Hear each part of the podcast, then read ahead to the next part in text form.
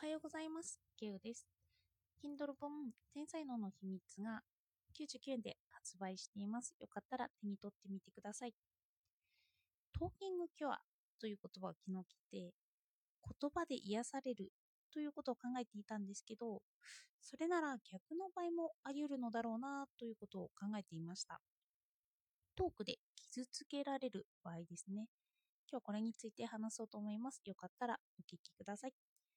哲学では、言語哲学、分析哲学とかなんかでは、日常言語派と人工言語派とに分かれるようになってきているんですよね。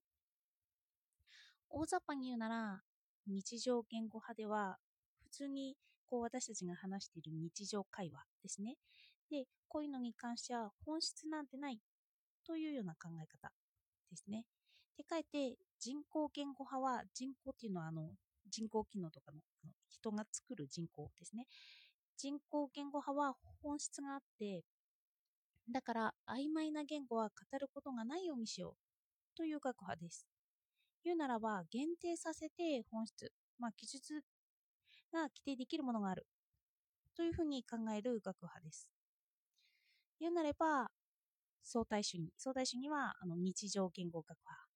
で、絶対主義っていうのは人工言語学派の一部の対立がまだ起こっているとも言えます。私たちの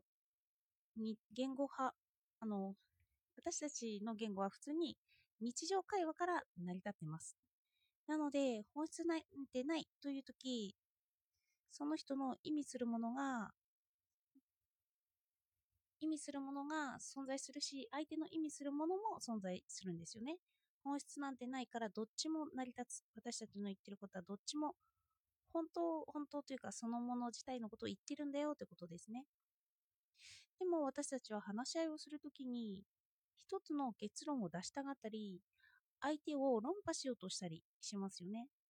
この日常言語派で言えば、あの相対主義的に言えば相手の言ったことは受け入れるし自分の言ったことも受け入れてもらうから本質なんてないし違った意見ができてきてよかったとなるんですよね。でももし相手が論破してこようとするときには何が起こっているのかを考えてみます。その時には人工言語派のようにある一定の本質を作り上げるんですよね。でそれは悪いことというわけじゃなくて、例えばお医者さんが病気の診断をするときなんかは人工言語派にならざるを得なくなります。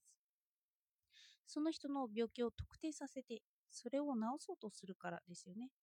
一つのことに意味を持たせて、それを治そうとするならば、何か一つの本質を作り上げなければいけないんですよ。なので、まあ、その場合医療なので、それを治すという作業に向きます。私たちが一つの意味を確定させるときには、何かそれに対して行動を起こすときなんですよね。まあ、行動を起こさなければ言ってみればずっと判断保留でいいですよね。だから、ここでは討論をしていたとしても、何か行動を起こすときにはどちらかが歩み寄って一つの結論に至ります。でも、本質を必要としない場面などだとしたら、意味を確定させる意味がないと私には思われたんですよ。なんか決定してやることがないなら、まあ普通に相手に受け、相手を受け入れようという話し合いですよね。なので、その何かを行動するとき以外の話し合いは、日常言語派に基づいた相対主義的な本質なんてないという話し合いでいいのではないかと私は思ったんです。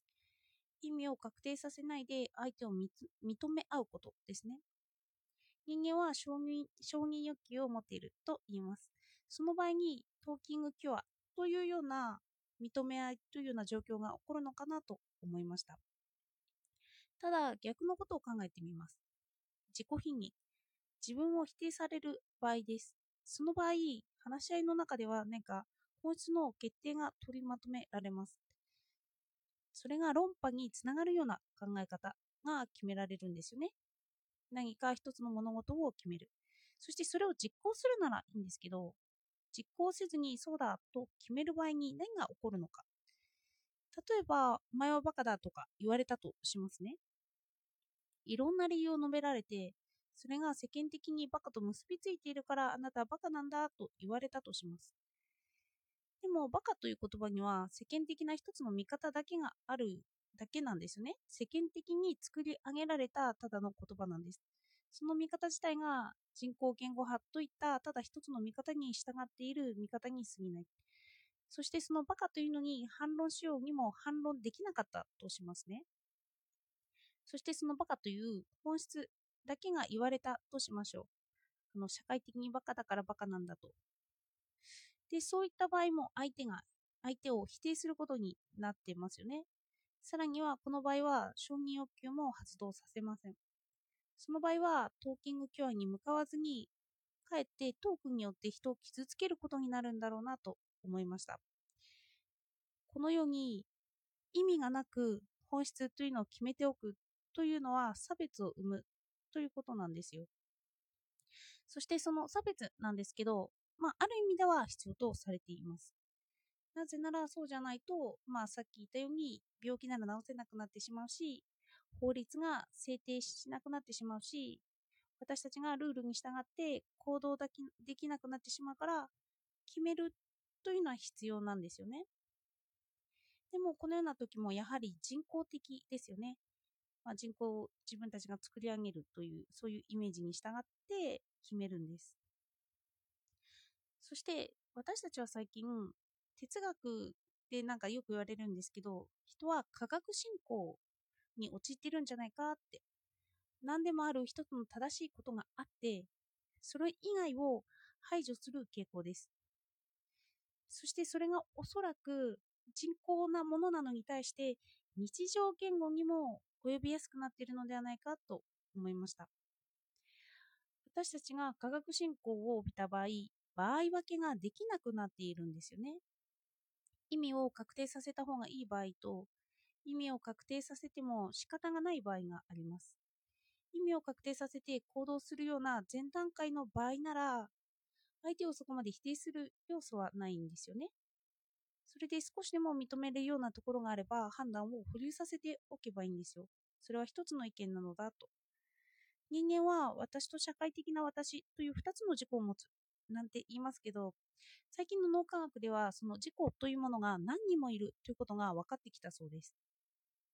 持ってみれば無意識な私なわけで、意識しているというのは確定した一つの私をただ浮かび上がらせて作り上げているに過ぎないんですよね。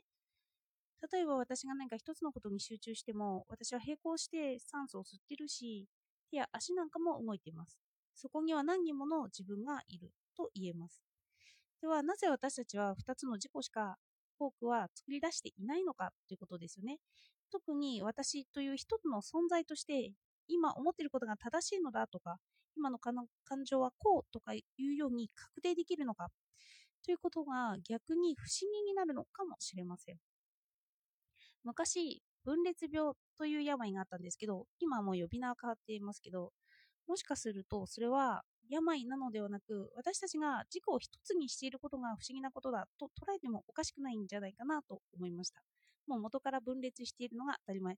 だけど私たちはそれとは違って一つに捉えていると。だからその私たちの見方からすればおかしいから病気と名付けているって感じですね。私は日々何かを決定させて動いているけれど、思考の中だけは行動しないときに考えが自由に浮かび上がっています。そしてそれを受け入れてくれたり、それについて様々な意見から語り合うことはトーキングキュアであって、対話するのが楽しくなるんだろうなと思われました。では、今日もお聴きいただいてありがとうございました。